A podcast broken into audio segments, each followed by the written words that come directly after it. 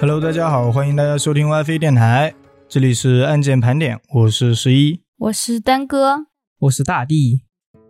今天我来讲一个案件啊，嗯，讲吧。我也不给它取名字了，就直接开始。在一九八九年十月二十一日的凌晨，有一位女士拨通了米尔顿区警察局的报案电话。嗯那位女士非常焦急的和值班警察说，她的丈夫爱德华失踪了，一夜未归，一定是出了什么事情，所以她要报失踪。嗯就不能是喝醉了忘记回家吗？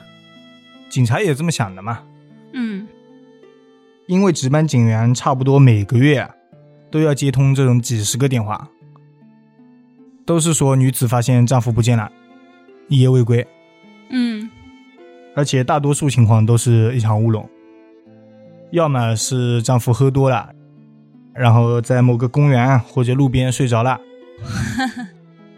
或者就是和朋友在酒吧宿醉，甚至还有几个就在情妇床上找到的。当场抓奸，对啊，所以值班人员就说嘛，就想推脱一下，等个两天，就四十八小时之类的。啊嗯，四十八小时。不过这位女士情绪可能非常不稳定嘛，嗯因为女士知道说自己丈夫是不可能这样的。自从结婚以后，她的丈夫爱德华，不论多晚都会回家，或者说遇到紧急情况，嗯即使不回家了，也会提前跟她打个电话。嗯好男人。对啊，而且今年是结婚二十五周年，非常的好。哦，已经这么久了啊？对，四十多岁了嘛，啊那他们十多岁就结婚了？二十五年啊，四十七。四十九减二十五哦，哦，然后今天特别不一样，嗯二十多年都这么过来了。嗯我四十多岁的时候，你说去出轨啦，也有可能啊。一大把年纪了，体力消耗殆尽的情况下去啦，那也有这个可能嘛？嗯，也有可能。不能嗑药啊麻，然后值班 嗑药，值班人员很无奈嘛，表示会帮助这位太太找她的先生的，嗯，帮他立案了喽。没有说立案，就是我会帮你先去找找的，敷衍一下，就自己随便看看逛逛。可能也就这么一说，哦，然后才慢慢稳定住了那个女士的心情嘛。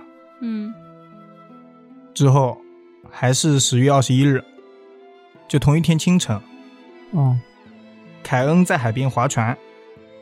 他是一名皮划艇教练嘛，嗯常年保持着一个好习惯，就是早睡早起。一大早去划船。对，早上起来运动就划船，嗯每天六点左右，他都会到布里斯班河里进行训练。嗯那是真的早。每天六点我还没睡醒，然后他今天也是一样嘛。不过当他经过河岸边船屋的时候，嗯，他却发现了一点不一样的情况，有什么不一样的？是不是看到尸体了？差不多吧。他隐隐约约看到船屋边上有一个男人，啊嗯就，赤果果的，就躺在那里。那我觉得游泳的情况下，这样也是有可能的吧？所以他也没有马上去看，嗯而是先去划了一圈，就是说自己早上的训练先给完成了，嗯然后再过去凑热闹。等他划了一圈回来的时候啊，他发现那个人还在，嗯，一动都没动是吧？嗯，他其实一开始猜测是流浪汉了，嗯哦因为是夏天嘛，就没地方睡了，嗯在那里凑合了一晚上。不过当他走近的时候，才看到那个地上嗯躺着一个男人，并且浑身是血，有点小恐怖啊。而且船坞一侧的墙面也已经布满了血指印和大片的血迹。就是说他有挣扎过。嗯，是的。凯恩试图唤醒这个男人啊，又叫了几声，嗯，没人应，那肯定没人应。这怎么可能叫得醒啊？这种情况不应该直接打电话吗？先救人啊！他打电话了呀，他报警了，叫了几声之后没人应，然后报了警。嗯，到了早上七点半左右，警方赶到了现场。因为是人命案件嘛，一下子来了好几车人，哇，来了数十个警员，这么多啊，很重视哦。只见现场一片狼藉，男人赤裸着身体，只穿了一双袜子。大概检查了一下男人的尸体，可以发现，男人一共被刺了差不多二十刀，有点狠啊。胸口是刺的最多的地方，整个胸口可以说完全凹陷进去了。嗯，然后尸体的附近到处都是血痕，还有手印。是谁的手印？他自己的吗？对啊，他自己的，可能是挣扎的时候留下的手印。哦，我还以为可以破案了，如果别人的指纹的话，嗯，没这么快。而在他不远处啊，警方还发现了一个钱包，嗯，钱包里有三十五美元的现金，还有一张银行卡，这个钱包是谁的？就是他本人的。好吧，也就是因为这张银行卡上面有署名嘛，嗯，上面写着爱德华·沃多克。哦，确认了他的身份，就之前那个女的的老公是吗？对，是的。我们接下来就叫他爱德华好了啊。嗯，爱德华今年四十七岁，是政府道路部门的一个小官员。哎呦，小关呐、他生活在布里斯班相对比较富裕的区域，啊就米尔顿区。还是个嗯有钱人。那小关嘛，可能也是因为富人区的缘故，啊所以这边的治安平常是非常好的。嗯，而这一起谋杀案也让这个区的管理人员感到非常焦虑，因为被谋杀的还是一个当地的官员。嗯，警察局就压力山大，压力一下子就起来了。而且媒体啊、记者啊都是蜂拥而至，都想尽快挖一下这个谋杀案的情况，嗯，头条，就说是不是有什么官员斗争在里面啊？还有他全身因为赤裸的嘛，嗯，是不是背后还有一些什么淫秽的故事可以挖掘一下？哦，哦，这种故事最喜欢听了，对，官员加上淫秽的故事， 啊，哈哈哈听着就更开心了。嗯，警方对此非常无奈，只能埋头苦干，想着尽快破掉这个案件。嗯，之后经过仔细的尸检，发现爱德华是在当天晚上到凌晨的这个时间点死亡的。嗯，另外，警方还在案发现场地毯式的搜索了一遍，就全方位搜索了。有找到什么有用的吗？除了找到爱德华的钱包以外，在尸体的位置啊还找到了一双棕色的鞋子，嗯，最后确定就是爱德华的鞋子。但我觉得很奇怪，为什么全身都脱光了，留了一双袜子没脱？可能是不需要脱，会不会是有脚气？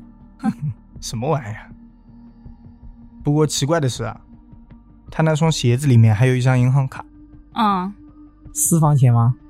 而且不是爱德华的银行卡，也不是他妻子的。谁的？银行卡上的名字是一个和他完全没有关系的女人，叫做特雷西·维金顿。他们是不是贿赂他，让他给他们办什么事情？嗯，不是。警方迅速的开始搜索信息嘛，然后很快通过这张银行卡找到了那个特雷西。啊嗯嗯，看到警察上门之后，啊特雷西一脸的惊慌。哟，惊慌，感觉好像知道了点什么。对，不至于吧？这么快就破案了吗？警方也是非常有经验，一看特雷西这个表情啊、就知道肯定有事，直接就向上面申请说把特雷西带到警察局去做笔录了。也不知道是不是因为特雷西经验不足，还是说胆子小，嗯，警方一半警告一半询问，就有点恩威并施的，嗯就是吓吓他。嗯，他就全说了。特雷西很快就收不住，嗯、啊，这么快吗？因为他拿不出不在场的证明，而且完全解释不了他自己的银行卡为什么会在那里，嗯，所以就很快的崩溃了，全招了，这就是我干的。太令我失望了。什么？一个女的把一个男的给杀了，对，那好像有点难度哎。因为还有帮凶嘛，哦，他承认是自己杀害了爱德华，嗯，而且他不是唯一的凶手。团伙作案，那个团伙想，早知道我就不跟你干了，什么人 啊？特雷西很快供出了另外的三个凶手，嗯，人还挺多哦。叫做 Lisa 帕金斯基，还有基姆詹维斯，还有另一个叫做特雷西沃。他们三个也都是女的。哦，我们接下来就简单点叫，就叫 Lisa、基姆还有沃。嗯另外，特雷西还表示说，嗯，当天晚上这三个人都是和他一起行动的，就都是在场的。主要是四个女的去杀一个男的，我也觉得好奇怪。有点奇怪啊。嗯，但是这一下局长已经高兴了，哦，破案了啊。对啊，非常快，两天还不到，应该说是二十四小时之内就已经抓到真凶了，啊，而且两天内就已经知道帮凶的存在，并且已经派人去抓了。嗯差不多可以破案了哦。对啊，随即他就向外面媒体透露说，真凶已经落网，咱们这里就是还是很安全的。嗯，说是在警方努力的侦破之下，嗯，这种事情就非常快速的解决了。嗯，牛逼先吹起来。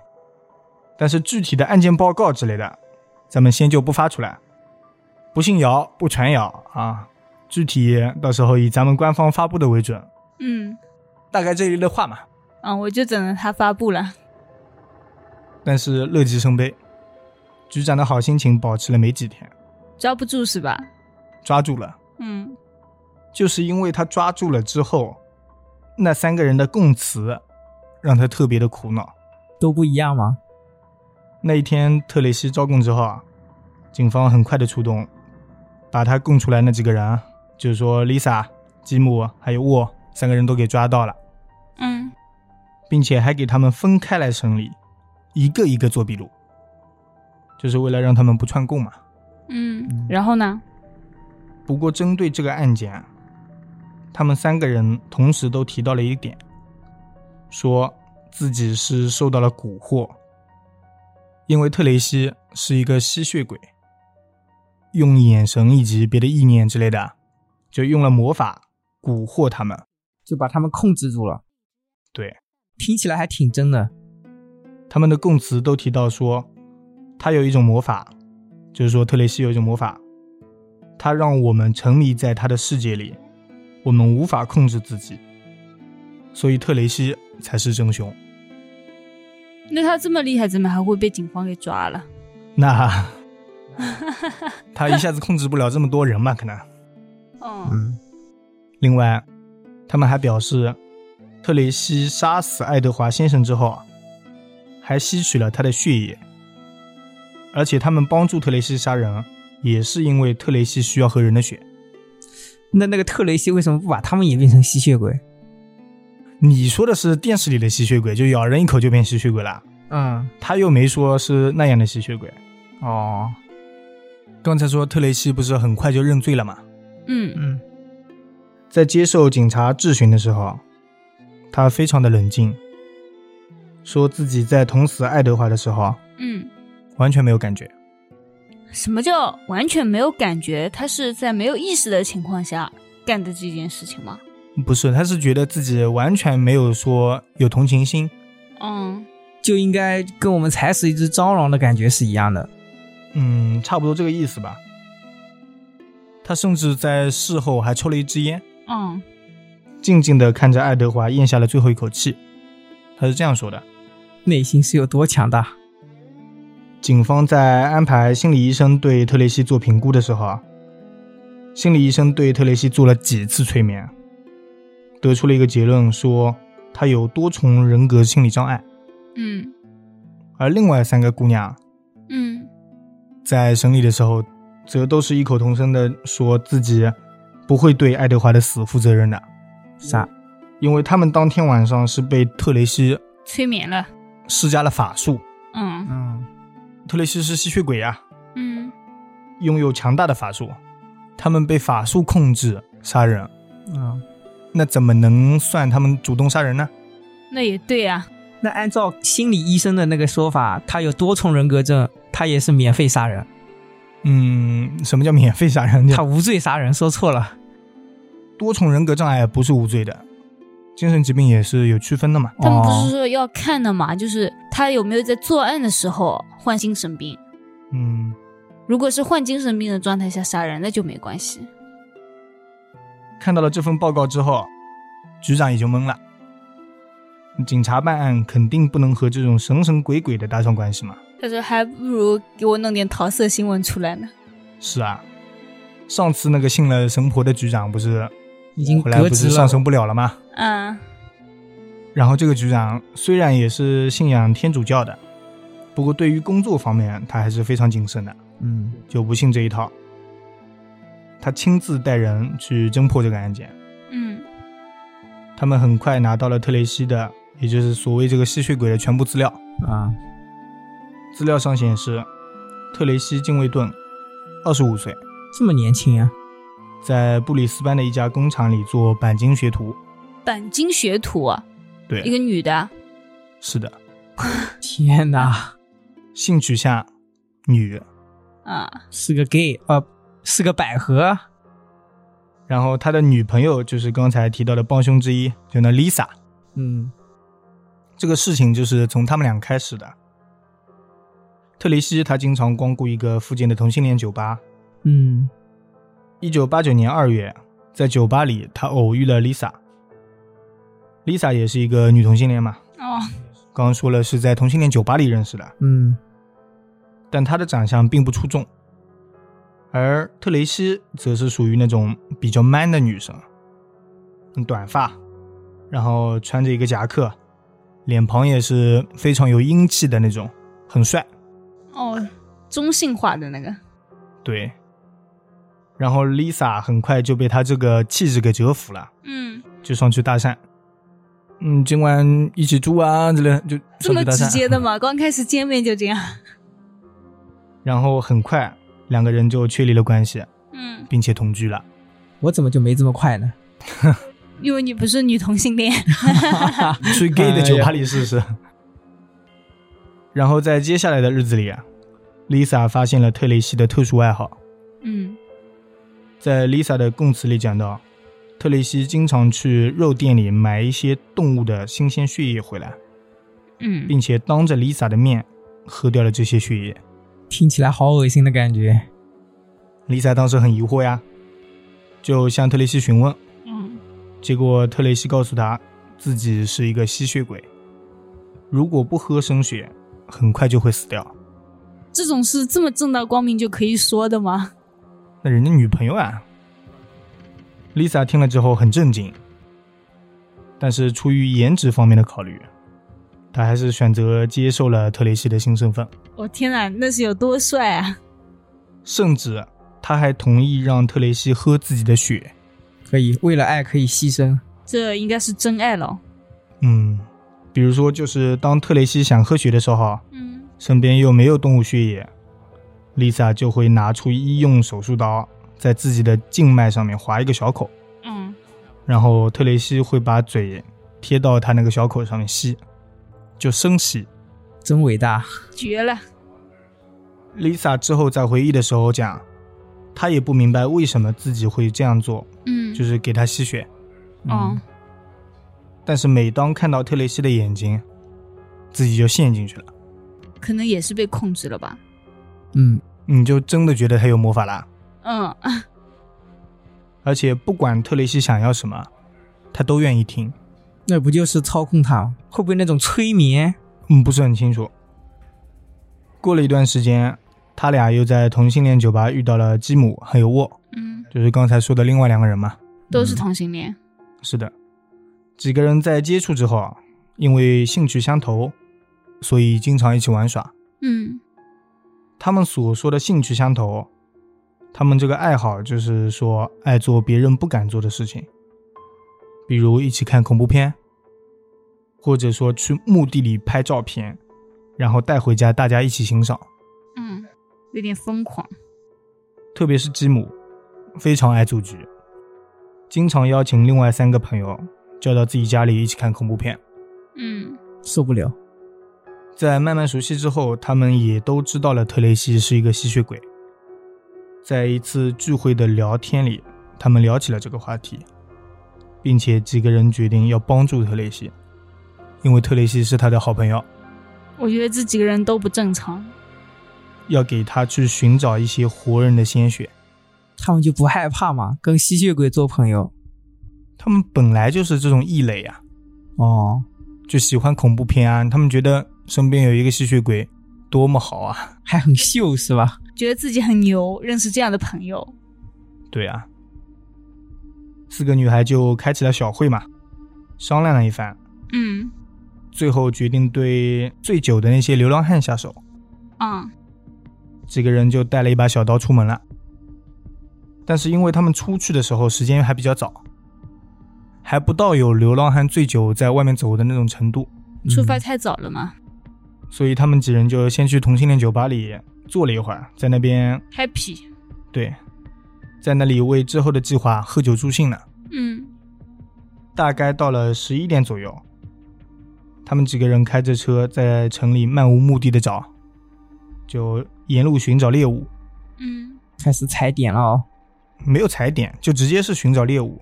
啊，他们看到第一个符合狩猎目标的，就是爱德华。这么惨吗？第一次作案就是他。要说这个爱德华也是真的运气不好。那天，他从伦敦西区的办公室里下班回家。嗯这个伦敦跟英国那个没关系啊，他们是在澳洲，哦，啊，和朋友去附近的酒吧喝了点，就吹吹牛皮，聊聊自己当年咋样咋样的。哎叫他不马上回家，这就是下场。然后中年人的聚会嘛，嗯到了十一点就差不多了，都到点了。嗯，然后都很默契的起身回家，这个局也就散了嘛。嗯都是好男人啊。而爱德华刚刚从酒吧出来的时候啊，就遇到了沿路正在溜达的四人组，嗯，因为酒吧都差不多是同一个范围的。嗯，就见色起意了。没有，四人组在车上呢，在车里溜达。嗯四个姑娘看到这个爱德华走路都有点费劲，都很高兴。于是他们驱车来到了他的身前。几个人在车上早就商量好了，让基姆假装是妓女，哦，因为基姆是几个人里长得最漂亮的，嗯就是最爱组局的那个，啊，让他去勾引爱德华，把他骗到车上去，美人计，得手非常成功。四个姑娘很快把爱德华骗上了车，嗯然后来到了河边的公园。特雷西扶着爱德华下了车，把他带到了河岸边那个船屋后面，嗯因为那里应该就是公园里最隐蔽的位置了。就没人看得见。他们要下手了是吧？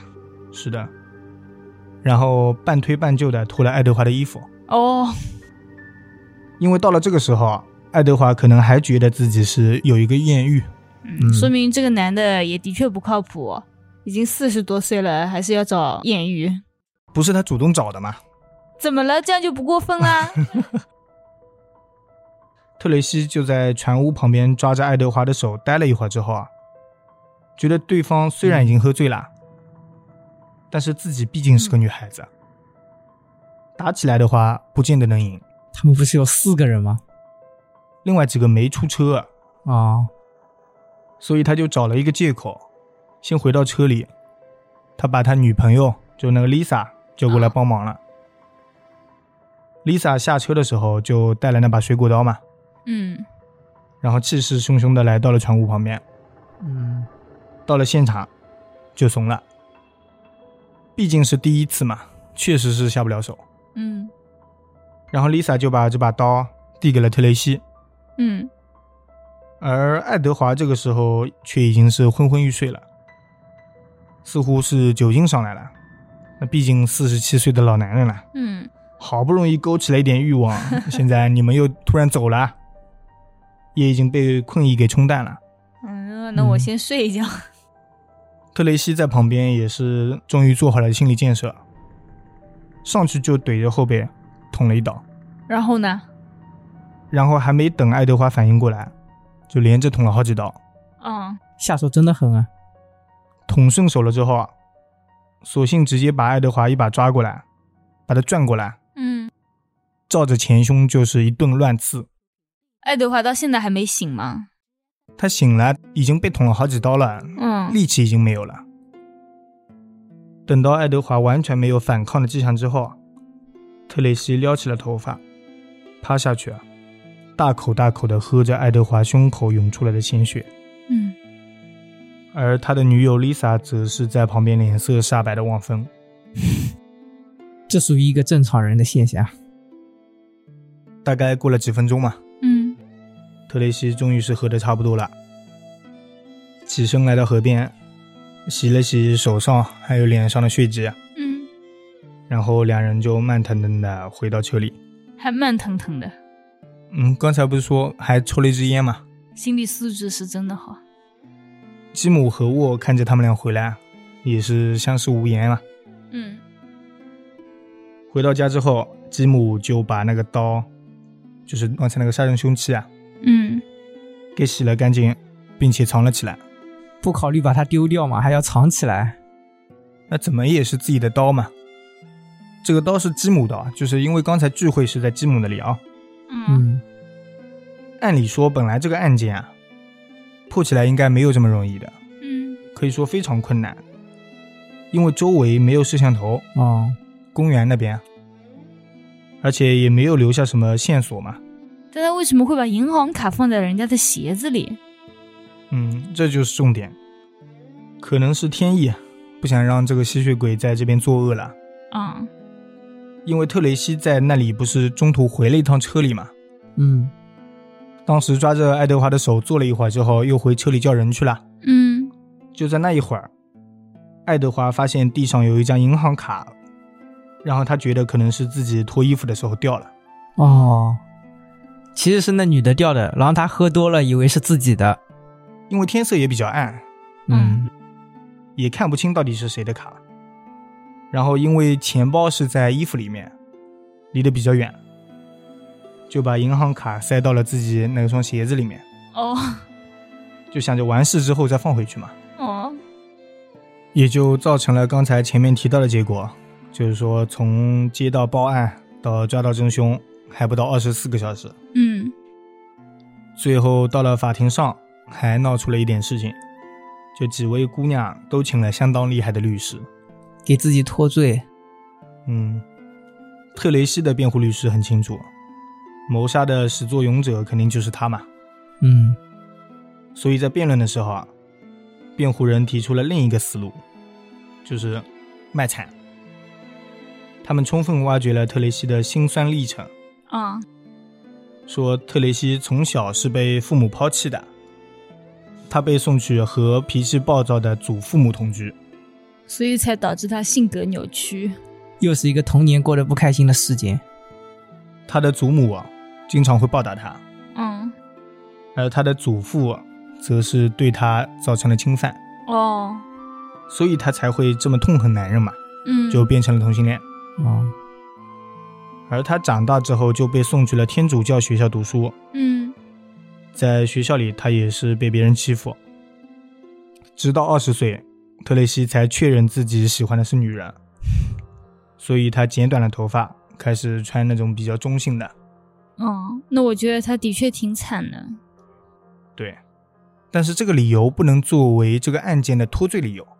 嗯，那倒是。最多轻判一点。嗯，也不知道算不算轻判吧。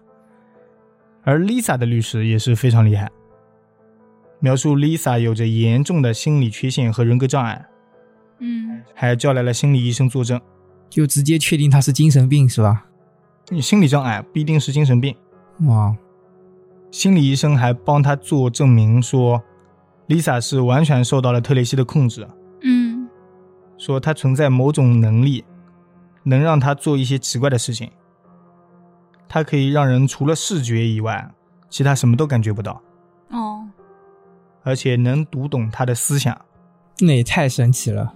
真的有这么厉害吗？不知道。而且律师还提交证明说，Lisa 在过去的五年内曾经入院治疗了八十二次，嗯也就是差不多每个月都要去精神病院溜达一圈。哦而且他还服用过那些特殊药物，就试图自杀。哦，那他应该可以脱罪了吧？他最后也没有脱罪。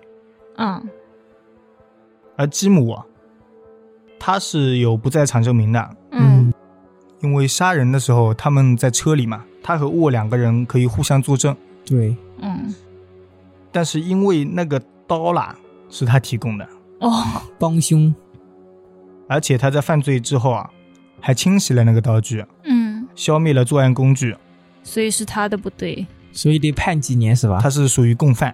那是，我也觉得，而这个沃啊，嗯他是唯一一个由父母陪伴出庭的，就是没有请律师。啊哦，嗯，他穿着漂亮的、非常正经的衣服啊，所以说他比较正常是吧？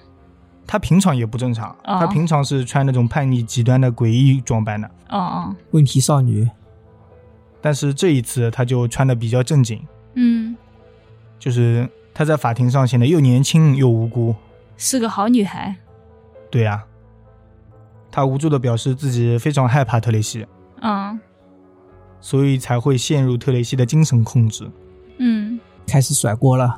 嗯，最后经过十四天的审判，陪审团得出结论：特雷西被判谋杀罪成立，嗯判终身监禁；Lisa 谋杀罪成立，被判终身监禁。嗯然后基姆误杀罪名成立，因为他只是递了个刀，最后判了十八年。而沃无罪释放，为什么啊？因为他根本就没有参与，一直坐着。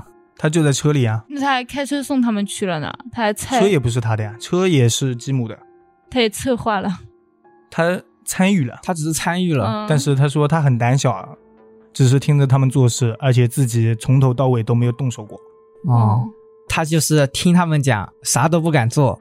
嗯，他意思是这样子嘛，嗯但是最后他们现在好像都已经被放出来了，不是终身监禁吗？